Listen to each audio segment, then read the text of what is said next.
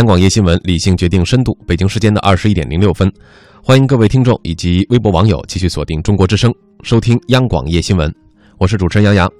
今晚做客直播间的两位观察员是张天卫和洪林，我们请出两位用声音跟全国的听众朋友打个招呼。两位晚上好，杨洋好，大家好，我是张天卫。呃，各位听众大家好，我是洪林。今天急需要两位观察员老师用声音给大家送温暖哈，因为这天儿的确是越来越冷了。呃，今日出门，这是仿佛入冬。呃，而且好像从现在的天气气象指数来看，呃，过不了多久也就要入冬了。但是今天我们所聊的这个话题呢，是保持热度，是关注全面二孩。在九月底召开的全国政协人口资源环境委员会的一次座谈会上，国家卫计委副主任王培安介绍说，目前全国两孩政策实施平稳。生育状况和政策调整前的预判基本吻合。具体数字是：上半年全国出生人口八百三十一万人，同比增长百分之六点九，两孩出生比重是百分之四十四点六，和去年相比上升了六点七个百分点。专家认为，要在政策配套方面解决育龄人群的后顾之忧，让符合政策政策的人可以想生就生。我们首先来听央广记者焦莹、车丽发来的综合报道。新修订的人口与计划生育法明确，国家提倡一对夫妻生育两个子女。但是，全面二孩政策放开后，不少育龄人群还是存在不敢要、要不起的心理矛盾。在复旦大学社会发展与公共政策学院彭希哲教授看来，他们的选择基于三大压力：经济压力、照料子女的压力和女性自身事业上发展的压力。彭希哲认为，要解决他们的问题，就需要从公共政策方面予以支持。公共政策应当发挥更多的作用。比如说，如果从经济角度，以家庭为单位的所得税制度改革，那么如果你是家里有两个小孩，或者你家里照料老人，那你这个家庭的所得税减免应当增加。那你比如说公共服务，你既然是希望大家按照政策来生育，主要后顾之忧，比如说托幼的服务不行，整个公共服务的钱你要增加，才能让呃育龄人群呢能够想生敢生，也最后能够生出来。全面二孩政策放开之后，高龄夫妇生育风险问题也引起专家和公众的关注。十月二十五号，国家卫计委在其官网发布关于加强生育全程基本医疗保健服务的若干意见。指出，在“十三五”期间，将加快产科医师、助产士人才培养，力争增加产科医生和助产士十四万名，并提到要着力提升孕产妇和新生儿危急重症救治能力，尽快扩增产科床位。全国妇幼卫生监测数据提示，今年上半年全国孕产妇的死亡率比去年同期增长了百分之三十点六。中国卫生法学会理事郑雪倩表示。孕产妇死亡率的高增长，无疑加大了对妇幼健康服务资源调整的压力。虽然政策一放开，但对大家的宣传教育啊，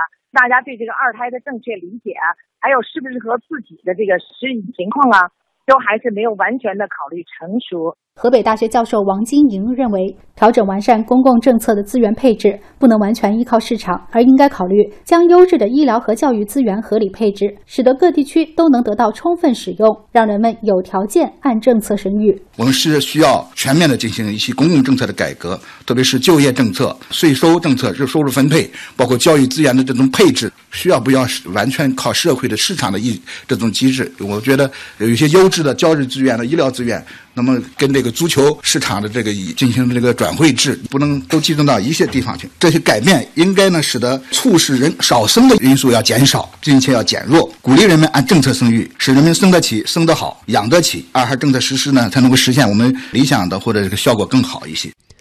这是一个整体的综述。那我们的记者呢，也在全国多个城市做了相关调查。结果显示，在北京、广州等大城市，全面两孩政策落地之后，两孩生育意愿逐步释放。不少公立医院产科孕妇建档一号难求。在北京大学人民医院产科大厅看到张贴的通知，显示着预产期为明年六月十号之前的产科建档挂号已经没有名额了。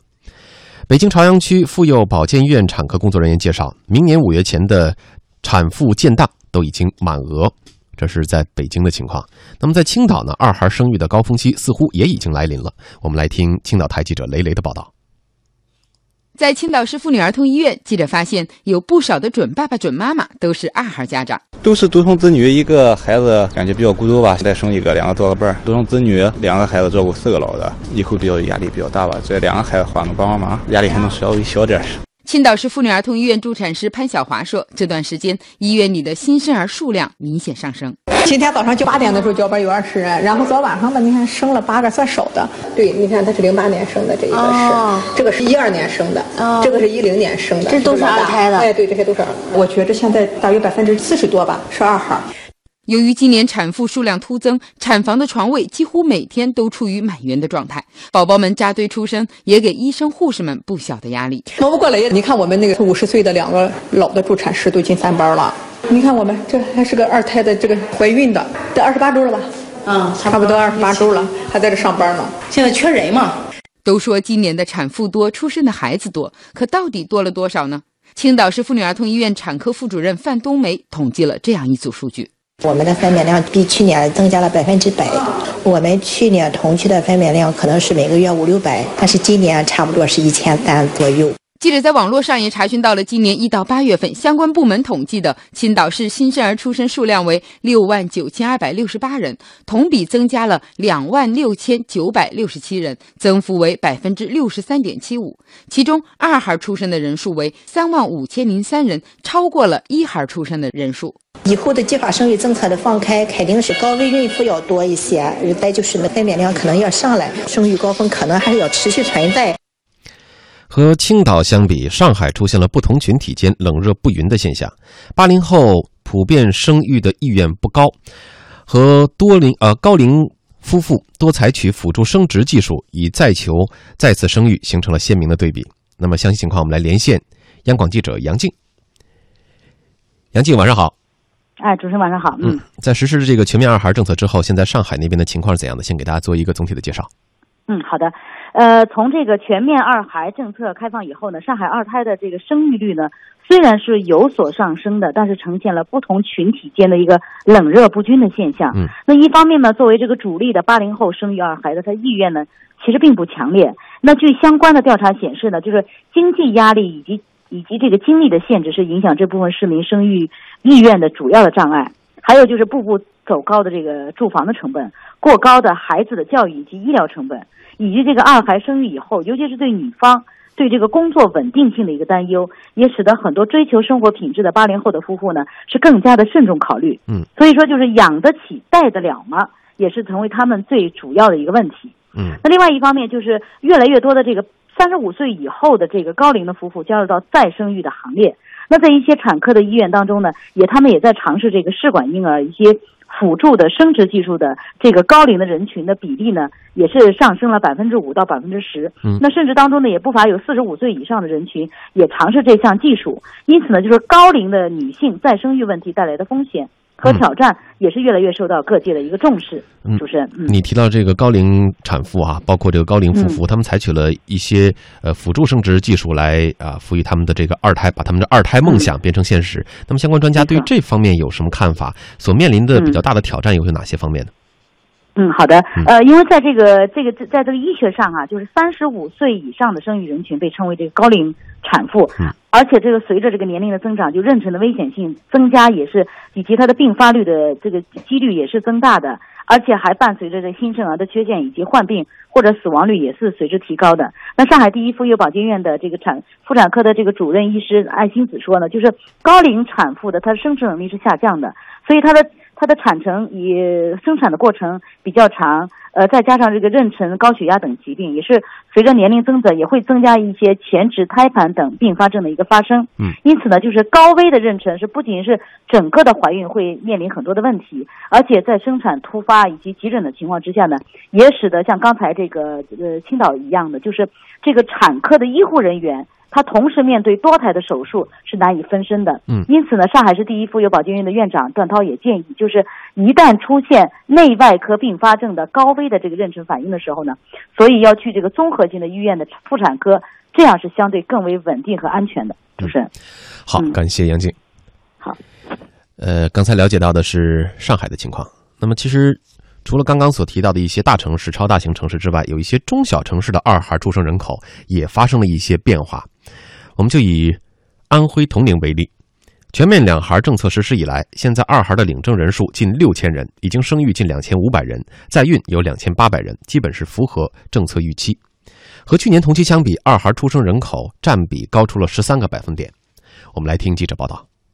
全面两孩政策实施以来，生还是不生二孩，成为了很多市民街头巷尾热议的话题。不同年龄层人群对生育二孩的态度不尽相同，还有部分市民处在观望当中。今年同龄二孩领证人数近六千人，已生育近两千五百人，在孕约两千八百人。铜陵市卫计委计划生育基层指导科刘同山：目前同龄二孩到今年九月三十日，跟二孩政策以前同期相比呢，二孩出生占总出生的比例上升了百分之十三左右，二孩的出生量呢，确实要比往年呢高一些。刘同山介绍说，在二胎政策之前，铜陵市曾做过一次生育意愿的调查，当时意愿的比例不是很高。刘同山大概也就百分之二十多一些，也愿意有生育二孩的意愿。在这个意愿当中呢，其中呢有百分之五十以上都是选择在生育第一个子女以后三年左右再生育第二个子女，而现实情况是，经过一年的实际操作，二孩生育意愿明显提高，并且在未来还将创新高。所以我们政策出台的一六年，二孩的生育量目前还没有达到一个比较高的水平。预计在二零一七年或者一八年这两年呢，二孩的生育量肯定会有所增加。从二零一五年十月一号到二零一六年九月底，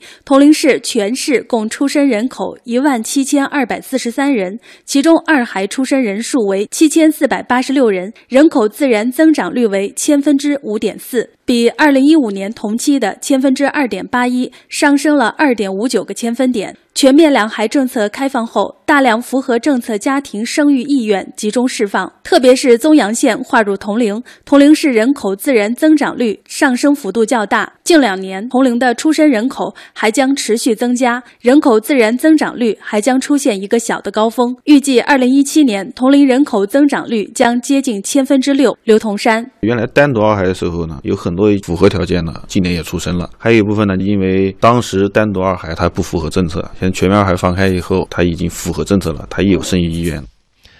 我们之前听到的是有关于二孩热，呃，跟这个二孩热相应的还有一个叫做呃二孩经济开始升温。去年此时，人口政策是从单独二孩转变为实施全面二孩政策。如今政策出台了已经一年了，二孩的绝对数量我们还没有一个最终统计。但是从接下来的这个二孩经济开始升温的消息，我们可以做出一些分析。这组数据呢是以武汉的数据为例的。首先，这个数据里面是说到了买房，三口之家变成了四人世界，改善生活空间的需求凸显。呃，楼市销售的重点也比较显现，类似“二孩时代来了”“大户型一步到位”“为二孩选大房子”等等的广告语也是不绝于耳，落脚点都在这个全面二孩政策上。似乎呢，现在如果不未雨绸缪的话，将来想要给孩子准备一个大房子是难如登天的。当然了，从现在的楼市规律来分析，这种可能性确实是有。那么，记者查询了武汉市住房保障和房屋管理管理局网站的消息，呃，对比了二零一五年一到九月和二零一六年一到九月重点区域不同户型的销售数据，发现一百二十平以上大户型的销量在悄然增加。这个具体数据是。一五年的一到九月，一百二到一百四十平新建住房的销量是一万七千六百三十六套，一百四以上的新建住宅的销量是一万零二百八十二套，两者成交量的占比是百分之十八点八四。到了今年，这个数字呢上升了，同比增加了百分之六点零五，也就是说，一百二到一百四以及一百四十以上新建住房的销量占比增加到了百分之二十四点八九。业内人士分析，随着大量的四口之家出现，必然呢会增强大户型的市场需求。刚才说的是买房，再比如说这个二孩经济升温的表现，就是月嫂经济的升温。武汉市家庭服务业协会常务副会长李树林说，月嫂的价格一直都在涨，普通的月嫂月薪六七千，丰富一点经验的特级月嫂要上万。武汉的月嫂规模现在有两三万人，其中呢三成以上月嫂照顾老二。除了月嫂，一些妈妈还选择了专业的一些呃坐月子的中心，不过呢价格更高，是以二点五万作为平均的起步价。这中间的价格还有更高，三万多、六万多、七万多，最贵的可以达到十五万。除了这些之外呢，还有一个经济升温的现象，就是婴孩用品，比如说进口的奶粉、进口的纸尿裤、纸尿裤。呃，有调查的受访者说，在孩子的消费上，衣服呢没花什么钱，最大的开销就是奶粉和纸尿裤。说大宝当时使用纸尿裤没经验啊，当时海淘也没那么火，就用国产的，搞不好晚上还会漏尿。二宝的时候呢，用的这个货啊就已经是进口货了，价格不贵，但是用起来更省心。他算了一下哈，呃，进口奶粉和纸尿裤一个月这两者的开销大概有六七百。其他还有一系列的啊，也是经济升温的表现，比如说换车啊，二孩一出生，这个五座车好像不够用了，马上就要换一个呃更大一点的保姆车等等。那我们是否可以由这些二孩经济的升温来断言二孩热已经来临呢？广告之后我们进行探讨。圣象力量全民地板日，女排姑娘与你一起买地板，聚会欢乐颂，再次见证圣象力量。手机上网流量不够用怎么办？关注微信公众号“央广手机流量”，三大运营商全网通用，价格超低，良心品质值得信赖呀，亲！一般人我不告诉他。央广手机流量。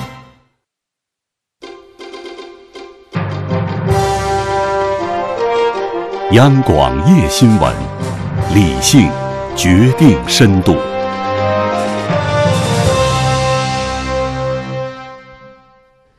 刚才我们提到了，是否可以通过二孩经济的升温来断言二孩热已经来临了呢？呃，似乎并不能够这样做出断言。同样是在安徽和铜陵不一样的是，经过摸底，阜阳市符合二孩生育政策的目标人群有五十万。政策实施之后，符合政策的人群生育意愿并不强烈。我们来听记者的报道。阜阳是安徽的人口大市，尤其是外出务工人员居多。传统的观念总认为务工人员生育二胎的意愿比较强烈，现实情况真的如此吗？昨天下午，在安徽省阜阳市颍东区纪委，记者了解到，单独二孩政策实施以来，颍东区共发放了单独二孩生育证三百四十二张，实际领证数比预测发放量要少，申请率不到百分之二十。颍东区卫计委副主任吴小杰：我们区原来摸的是一千七百一十二对夫妻，就是说这一块人群的意愿并不强烈。从一月开始。我们区到目前只有三百四十二对夫妻，他们申请了再生育。是什么原因造成实际领证数低于预测发放量呢？吴小杰介绍说，一方面，随着社会的发展，经济收入水平的提高，许多家庭开始转变生育观念，对孩子性别上的偏执减少，更加注重优生优育；另一方面，考虑到孩子今后抚养、教育、就业等方面的现实压力，许多夫妻的生育意愿在减弱。市民刘女士。政策下来之后呢，下来也有一段时间了，但是呢，就是我们这个夫妻呢，在在考虑这个，就是现在养小孩的成本太高了，所以一直在犹豫不过。我身边的人呢，也大部分是这样。全面放开二孩政策出台之后，阜阳市卫计委对符合政策的人群进行了摸底。阜阳市符合二孩生育政策的目标人群有五十万，预计政策实施之后，今年将出生七点三万人，其中城市约零点九万人，农村六点四万人。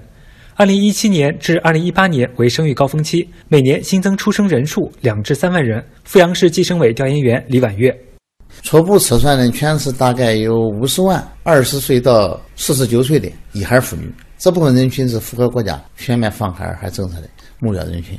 加上我们这个生育水平测算，现在我们阜阳市每年大概要生十五到十六万人。全面放开之后，大概阜阳市每年新增人口在两万人到三万人之间。从事人口计生工作三十多年的李婉月，见证了国家人口计划生育的变迁，可谓是阜阳的资深人口专家。三十多年的计划生育政策实施到现在，人口数量得到了有效控制，同时人口结构发生了根本变化。目前，我国老年化加速，全国有两亿一千多万的老人，占总人口数超过百分之十六，而阜阳的老龄人口一百五十多万，超过总人口的百分之十五。人口老龄化的加速，一定程度上影响了经济社会发展，使社会的活力和创造力受到影响。李婉月，整个的人口已经过渡到一个低生育水平。我们人口更替水平啊，是每一个家庭生育两点一个孩子啊。实际现在我们国家全国是一个家庭只生育一点四个孩子，我们阜阳市呢大概一点六个孩子左右。所以这个低生育水平啊，如果持续下去以后，不利于我们经济社会发展。劳动力资源人口红利下降，使得放开二胎政策具有现实意义，对国家人口结构的完善和放缓老龄化速度有现实意义。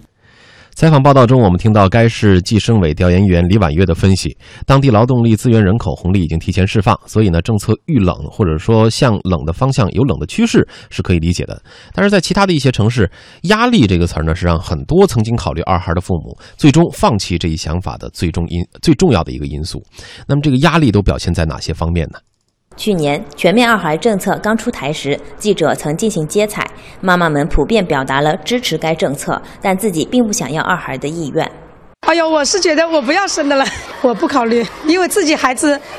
白天要上班，晚上带孩子已经够辛苦了，不想再生第二个了。那我觉得两个孩子相对来说也有个伴，最主要的是将来自己老了，我想有点什么事情，两个孩子的话也可以商量一下。对于小孩子来说，当然我家那个是很希望有一个。就多一个弟弟妹妹，然后可以陪伴他。他觉得一个人太孤单了。就是自己来说，好像感觉生了二胎就一点自由都没有，就没有任何一点时间。感觉生一个就好了，生多了不好带。我们本身就是八零后的嘛，就感觉自己都自理不了，还带自己带两个小孩子，我就觉得很难的。这一年中，你准备生二胎了没？要趁着年轻抓紧生啊！这些成了亲朋好友间的标准问候语之一。二孩潮流中，心思最活跃的莫过于家里的老人。他们本着多子多福的传统思想，大多都希望子女能够生育第二个孩子，将来孩子们也有个照应。在家庭催生和社会催生的氛围下，不少当初坚持不生的父母扛不住压力，孕育或生育了二孩。然而，父母们的二孩压力远不止这些。二十六岁的小黄原来是一家教育机构的老师，因为生孩子就把工作放下了，专心在家带孩子。尽管孩子才四个月大，但他已经考虑过生不生二孩的问题。暂时没有，压力太大了，养个小孩子不容易啊。然后你看，我从怀孕就在家里了，没上班，那到现在肯定就必须得带到幼儿园嘛。对他们是。他们本来是，如果我说顺产的话，可能就是说啊，今年就在，但我是太累了。那我，而且我剖腹产，那可能这个刚好带到幼儿园，那我又得再再带孩子，三年、四年、三年、四年、八年了，那我的事业就真没了。陈女士和苏先生投胎生了个儿子，今年三岁。记者采访时，小男孩正因为生病挂着点滴。谈及二孩，陈女士的话中难免带了些焦虑。哦，现在还不一定的了，这个是，反正带个小孩子嘛，哎呀，太吃力了哇！你实在是每天天天带着小孩子，不就是生病的时候更加了哇？是不是啊？人家不生病嘛还好点点，一生病嘛就吃不消了。把一个小孩子营养好一点就好了。哦，不哭了，不哭了。采访中不难发现，不少八零后、九零后都有生二孩的意愿，特别是独生子女们，打心眼里想再生一个，别让自己的孩子像自己小时候那么孤单。但是在他们眼中，只有经济相对宽裕，能做好工作，也有充裕的时间陪孩子，亲自带孩子，不依赖父母，不啃老，才是生二孩的理想状态。欢迎继续收听央广夜新闻。今天晚上我们关注的是全面二孩政策公布一周年，相关的数据是如何体现的？这个数据显示呢，人们的生二孩意愿并不如预期的那么高涨，育儿成本高，担心阻碍职场发展，不想隔代培育。究竟是什么让符合政策的人不能够想生就生呢？今天一个小时的时间，中国之声央广夜新闻将会邀您探讨全面二孩实施一周年如何解决育龄人群的后顾之忧。很多朋友已经通过微博的方式进行了呃表态啊，你看这位朋友，这几位朋友吧，以这个 Sunjoy 五啊为代表的几位朋友都提到了说，说白了就是没钱，都是因为钱啊。其实钱是。这个压力因素之一，啊，育儿压力太大，导致很多符合条件的育龄人群不敢生，不想生二孩，啊，这是江南半含笑啊发表的观点。另外呢，一条大河波浪宽，他说呢，今天我们称呼孩子不都叫宝宝吗？养孩子必须精致式，不能够粗放式。总之呢，是要给孩子最好的，只买贵的，不买对的。孩子要什么就得给他什么，在物质、教育等方面不能够太寒酸，输在起跑线上。作为家长难啊。这可能也是对于面子，呃，稍有些过度追求的一位家长哈。还有天涯望博，他说政策很好，但是落实很难。究其原因呢，是，呃，育龄夫妇的压力山大，比如说收入问题，呃，托幼问题、子女上学问题、就业问题、赡养老人问题等等。如果能够得到妥善解决的话，那么落实二胎政策还是有希望的。啊，刚才我们听到的是生二孩有巨大的压力，呃，想生是很想生，但是归纳了一下自己的因素，呃，终究觉得还是不够，不能够生。这种纠结在很多家庭都是存在的，而且在很多家庭里，一些父母甚至是患上了叫“恐二症”，这个说法是否有些夸张？我们来听来自哈尔滨的声音。哈尔滨市民王女士今年三十三岁，家有一个四岁的女儿。午饭过后，她来到家附近的幼儿园，查看一下自家孩子的情况。因为王女士和丈夫都不是独生子女，符合全面二孩政策，但王女士表示不会考虑要第二个孩子。不打算，嗯，我觉得一个已经够费精力的了，要一个肯定是想给他最好的，一个是精力上，再一个是就是，嗯，钱这方面，所以说不想再要第二个了。因为我刚从幼儿园出来，我就去看孩子，我家孩子就是特别不省心，所以说就是我觉得这一个挺费精力的。如今全面二孩政策成为了我们共同讨论的话题，然而在走访调查中发现，不少父母患上了恐二症。记者在街头随机采访了近三十位符合全面二孩政策的市民，有超过百分之八十的市民表示暂不考虑要第二个孩子，其中家庭经济情况是市民不考虑二孩的最主要原因。我不会要，负担不起。我跟我的老公需要养他的父母的父母，两个人负担这四个老人，一个孩子，如果再加一个的话，我们俩的以现在的情况是养不起的，所以不会要。有了一个孩子，我不会再要第二个，除非说我的生活经济已经改变了，我会要。不会。因为就是一可能就是压力太大了，二就是你说好不容易第一个孩子刚养大了，然后老人给带大的，你再要第二个的话，没有人给带了，你自己本身的话也抽不出时间去带孩子，本身现在压力就这么大。日益上涨的育儿成本降低了国人的生育意愿。二零一三年底，单独二孩政策颁布，但一年内全国仅有不足一百万对单独夫妇提出再生育申请，不及预期一半，最终实际生育的人数更是大为减少。但也有一些市民表示，虽然不会很快就要二孩，但还是希望今后能有两个孩子。看看以后的家庭情况吧，就是现在的话暂时不会。如果说以后的条件允许的话，我会要，因为我家就是两个孩子，然后我觉得就是两个孩子嘛，毕竟有个伴儿。也许是因为一个孩子的原因吧。现在孩子特别的自私，有的两个孩子的话吧，会互相有东西分享一下什么的，挺好的。如果有条件的，会选择要二胎。啊，我有一个男孩，七岁，看缘分吧。要是有的话，我想要。然后因为我觉得现在的孩子都太独了嘛。所以，我们家现在也正好养一条小狗，因为我觉得孩子和小狗一起成长，他会学会关心别人。然后，如果有希望的话，我希望能再要一个小妹妹，能够让他学会从小学会去照顾别人，让男孩更像男孩，女孩更像女孩。可能会会有一些压力吧，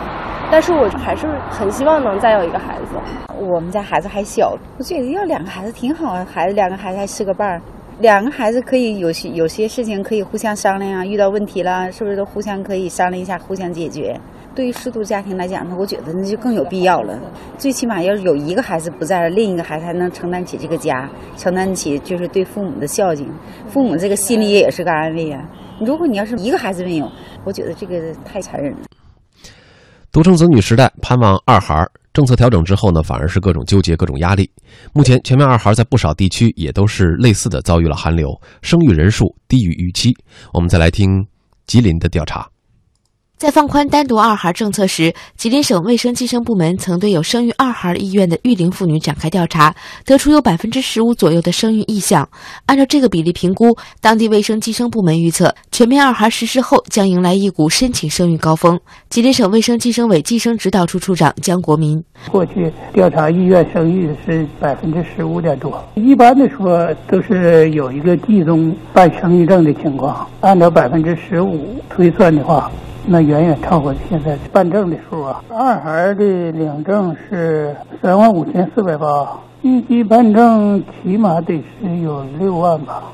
而今年截至目前，吉林省新生儿数量与往年相比也没有明显变化。人口出生一孩的是六万二千九百二十五，二孩是两万八千五百零一。第四季度有可能增加，生育的积极性不高啊。没有这个政策，他要这个政策；要了这个政策，他又犹豫不想生了。江国民表示，放开全面二孩后，城市育龄妇女应该是生育二孩的主力军，但现实问题让不少家庭有心无力。现在呢，符合条件大多数都是城市的人，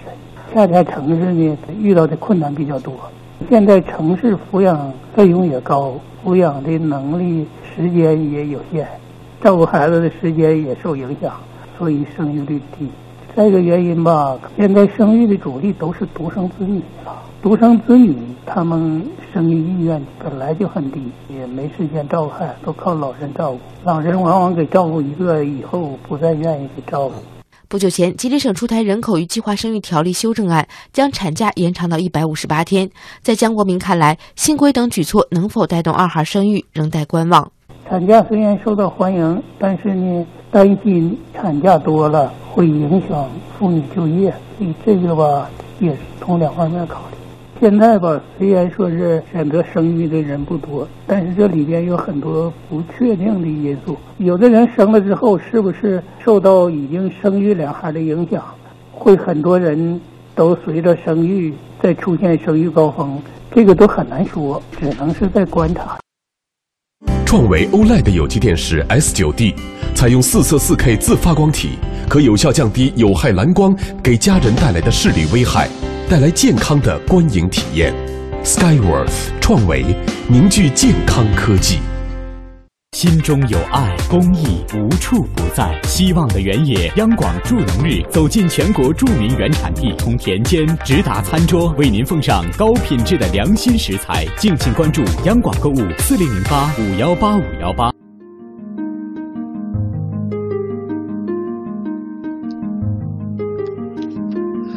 欢迎继续收听央广夜新闻。那么现在我们的官方说法呢，叫做全面呃两孩政策实施平稳，生育状况和政策调整前的预判基本吻合。呃，但是我们的调查数据却显示，人们的生二孩意愿显示的好像没有预期的那么高涨，而且很多因素会导致这个呃生育率并没有显著的提高，包括有育儿成本高啊，担心在职场的发展受到影响，不想隔代养育等等。那么究竟是哪些因素导致符合政策的人不能够想生就生呢？其实去年在实施放开二孩政策的时候，主要原因是有这么几点：一个是生育率一直是在低位徘徊，老龄化和少子化并存；二零一二年劳动力拐点出现，变少的劳动力抚养了变多的老人，养老金不断透支等等。那么现在全面二孩政策一周年了啊，来看数据的话。呃，从数据上可以被称作二孩政策实施平稳，但是调查呢却发现了一些出入。嗯，问题就来了，现在这些出入啊，可能还是有一些地区化的一些呃出入，有一些区域的变化不是很明显，就是生育率的变化不明显，呃，有一些地方甚至还有了微幅的下降。那么出现这样区域的差异，原因有哪些？有没有进一步来改进政策的可能，或者说出台一些区域性政策的必要？另外就是对于个体来说。要不要二孩？有哪些因素应该是被放在首要考虑的因素当中呢？我们请教一下今天直播间的两位观察员老师。呃，我们还是先请洪林老师吧。呃，是这样的，因为这个政策呀，说实话，它肯定有一定的这种滞后性，并不是说政策出台了，呃，立竿见影。比如今天政策出台了，然后这个夫妻双方就商量着马上要不要二孩的问题，不会是这样。嗯，它都会有一个观望期，因为毕竟呢，这是一个非常非常慎重的一个决定。而且呢，在城市里面，说实话，养第二个孩子这个成本啊，尤其是这种时间牵扯的精力，实在是太多了。如果你双方是双职工，呃，即便可能有父母帮着你去照看，也是一个非常非常麻烦的事情。也就是说，这是一个很配套的一个事情。如果其他的环节你跟不上，或者说夫妻双方有这种畏难的情绪，因为有各种各样的那种担心，现在城市这种生活的成本都不用我们去说，大家都可以想得到，对吧？方方面面。包括我特别注意听刚才这个相关的那种新闻的背景报道里面，都会影响到，比如说这个夫妻双方买房子的，对吧？以前一般你像这个呃，如果说就是一个工薪阶层的话，两居的话就是一个目标了。但是如果说你真的要两个孩子，你再考虑到家里可能有老人需要来照顾的话。那这个房子又上去了，所以说这个压力也说实话真的是很大。嗯，那如果是这样的话，呃，我说实话就是允许这个夫妻双方考虑上一段时间，很正常，对吧？这是很非常非常的正常。嗯，再加上事实上我们推出这个二孩政策，实际上也是对前面一段时间这种政策也是在观察。其实，在几年前大家就一直在呼吁。某种意义上来讲，当时已经感到这种迫切性。那么，为什么政策在两年前才出台呢？它也需要一个观望。那么，政策需要观望这个国情，观察这个实际的这种情况。那么，这种政策出台以后，那么大家也不是马上就跟上，而且这样的一个政策和别的政策不一样，那么谈不上一个响应的问题。比如说，我们说。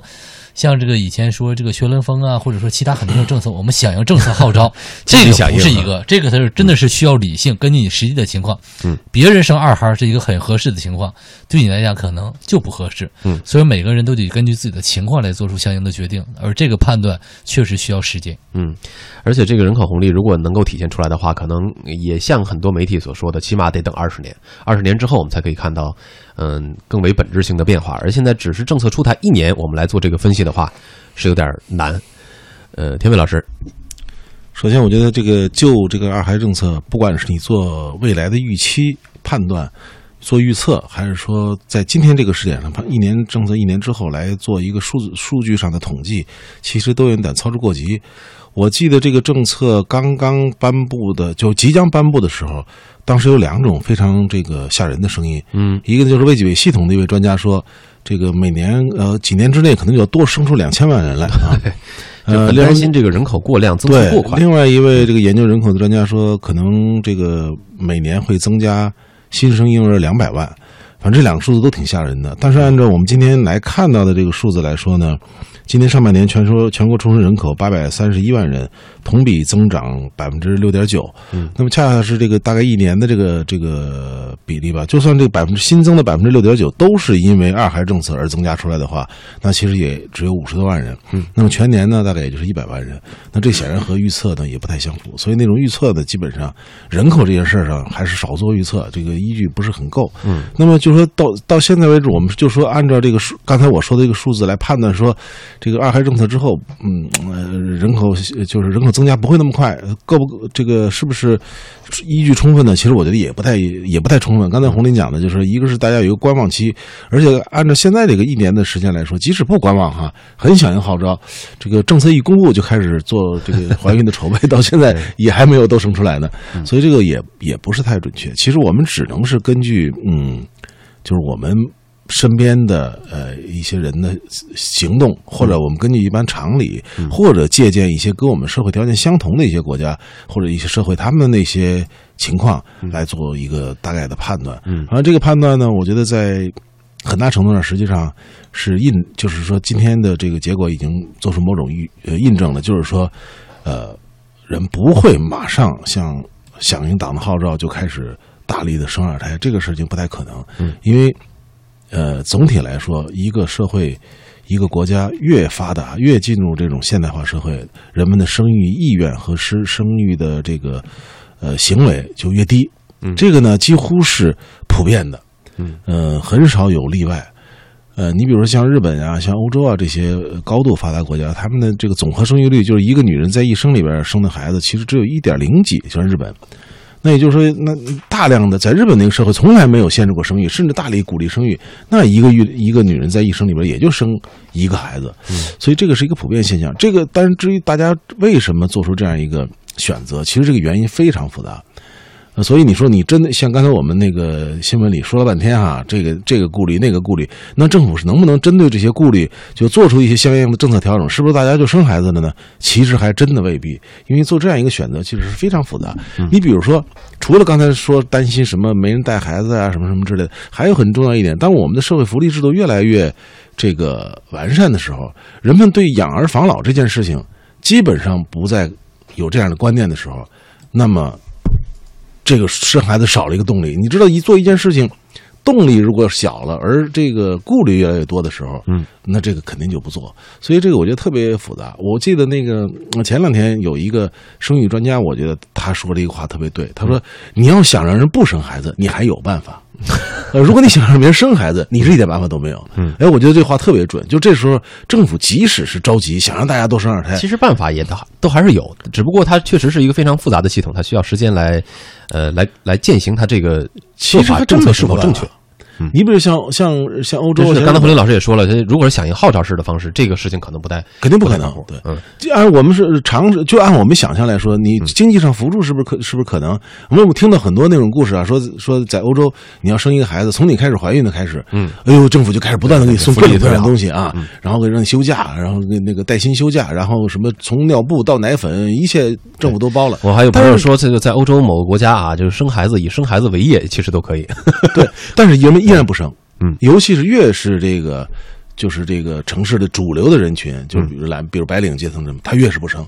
这个就很复杂。你说他育儿成本来说不高，但是他还是不生。嗯，这就是一个现代社会的一个通病。嗯，呃，既然刚才天伟老师也说到了国外哈，其实说到这个呃鼓励生孩子啊，咱们叫做鼓励生二胎，不只是一句口号，也不只是我们一个国家存在这样急需解决的一个问题，在其他的一些呃国民生育意愿不足的国家呢，他们的政府也是出台了一系列的举措来鼓励生育，但是这些方法是否能够奏效啊、能够奏效的话，能够究竟呃起到多大的作用？我们来听央广记者王宗英的报道。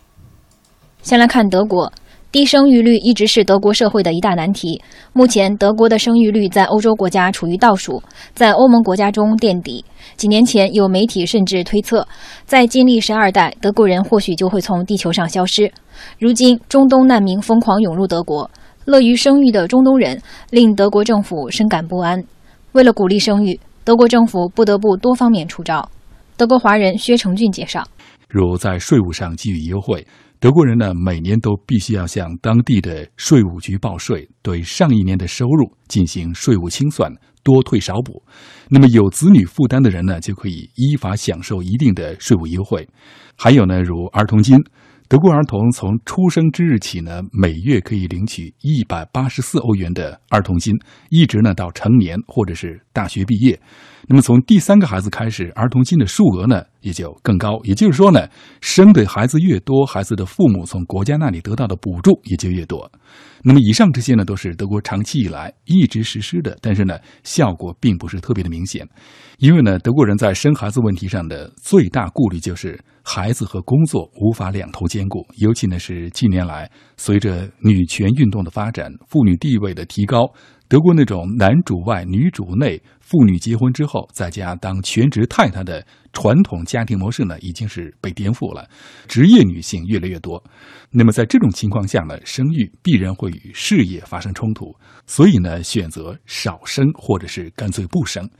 那么面对这一状况，德国政府呢又推出了一系列新的举措，如修改法律，使得非婚生的子女与婚生子女享有完全一样的权利。使得生育与婚否呢不再有任何关系。那么再就是呢，引入育儿假办法，女性呢除了必须享有的产前六周和产后六周的产假外，还可以申请十二个月的育儿假。如果配偶也想休育儿假，则可以延长到十四个月。这期间呢，由国家按照申请人纯工资的百分之六十七左右发放育儿金，并且呢。育儿期间的工作位置受到法律的保护，单位不得解约。那么，为了进一步解决父母的后顾之忧，德国还大力推动幼儿园建设，将入托年龄从过去的三岁提前到一岁，从而呢保证孩子的父母在育儿假结束之后，孩子还有人照料。长期处于人口负增长状态的北欧，怎么能让年轻人多生孩子，一直是政府琢磨的事。在瑞典学习的尼罗兰表示。从怀孕到孩子的成长，瑞典政府给放假发钱，生的越多发的越多。比如在丹麦，为了鼓励人们生育，政府不仅会为产妇和准爸爸提供充裕的产假和生育津贴，他还会提供极其完善的母婴保健。我曾经的一位丹麦同事，在怀孕后，所有的保健检查、生产费用都是政府买单，而且在她的宝宝周岁之后，家里还会有政府付费的护士定期上门探访。最经典的呢，就是丹麦甚至会有旅行社推出，如果你能证明你是在旅行期间怀的孕，那么你可以连续三年免。免费领取婴儿用品，外加一次全家旅行。我现在工作的瑞典，那么它在生育福利方面要相比丹麦来说更完善。比如，瑞典是全世界第一个立法规定父亲休产假的国家，休假越多，奖金越高。新生儿的父母呢，则可以享有十六个月的带薪产假。我的一位同事，她怀的是双胞胎，我记得她这次休的产假时间则为二十二个月。那么休假期间的这个时间安排呢，是由父母自行决定。但在这十六个月当中，父亲必须要保证有两个月待在家里是带小孩的。在津贴方面，瑞典政府每个月给每个儿童发放一千零五十块的瑞典克朗津贴，一直到十六周岁。如果家里的孩子越多，那么这个福利发放的就会越多。我们再来关注一下二胎对于家庭，尤其是对于家庭里女性的影响。随着二胎产假的延长，二胎政策对于女性就业的影响也是不可忽视。有关部门对于生育二胎意愿的调查结果显示，愿意生育二胎的居民当中，男性占比是百分之五十二，女性占比是百分之四十五。其中，经济发达地区受教育程度较高的女性意愿生育二胎的比例更低，女性对于生育二胎也是顾虑重重。那么，首先呢，就是呃。职业前途上的考虑，生育二胎的女性呢，必须要付出更多的时间和精力来同时照顾和陪伴两个孩子，也就意味着她们不得不调整工作和家庭两者之间的时间分配。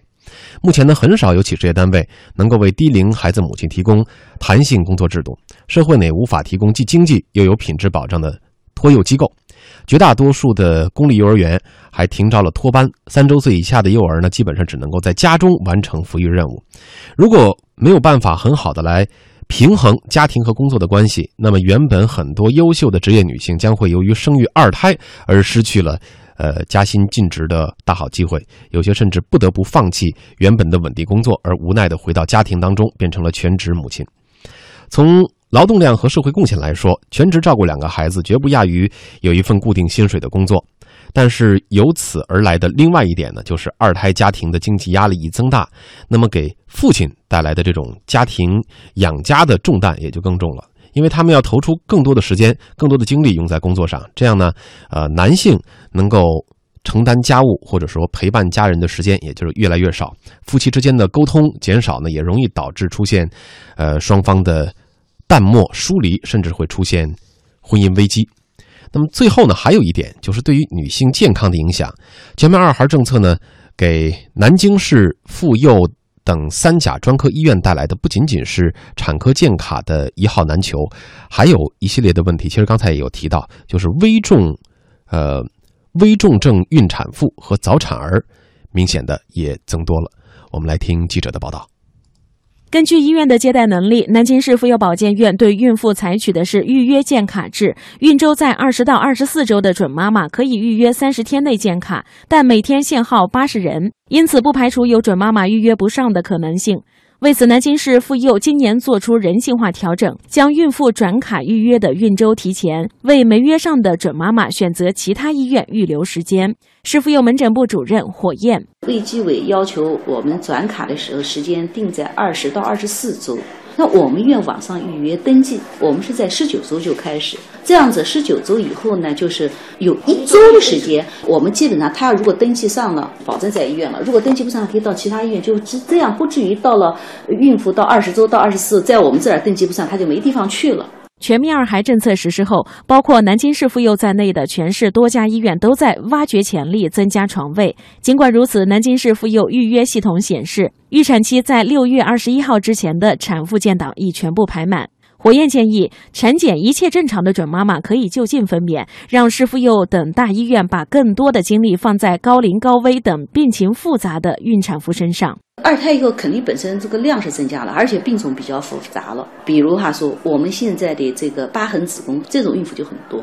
南京市妇幼统计数据显示，今年一到九月，南京市妇幼共接诊了一千九百二十五位高龄产妇，比去年同期增加了百分之十三。今年上半年，该院新生儿科共收治了八百五十三位早产儿，其中体重低于一斤半的有一百零五人，呼吸机及重大抢救两百七十一人次。火焰表示，对于病情复杂的危急重症孕产妇，不受孕周限制，南京市妇幼随时收治。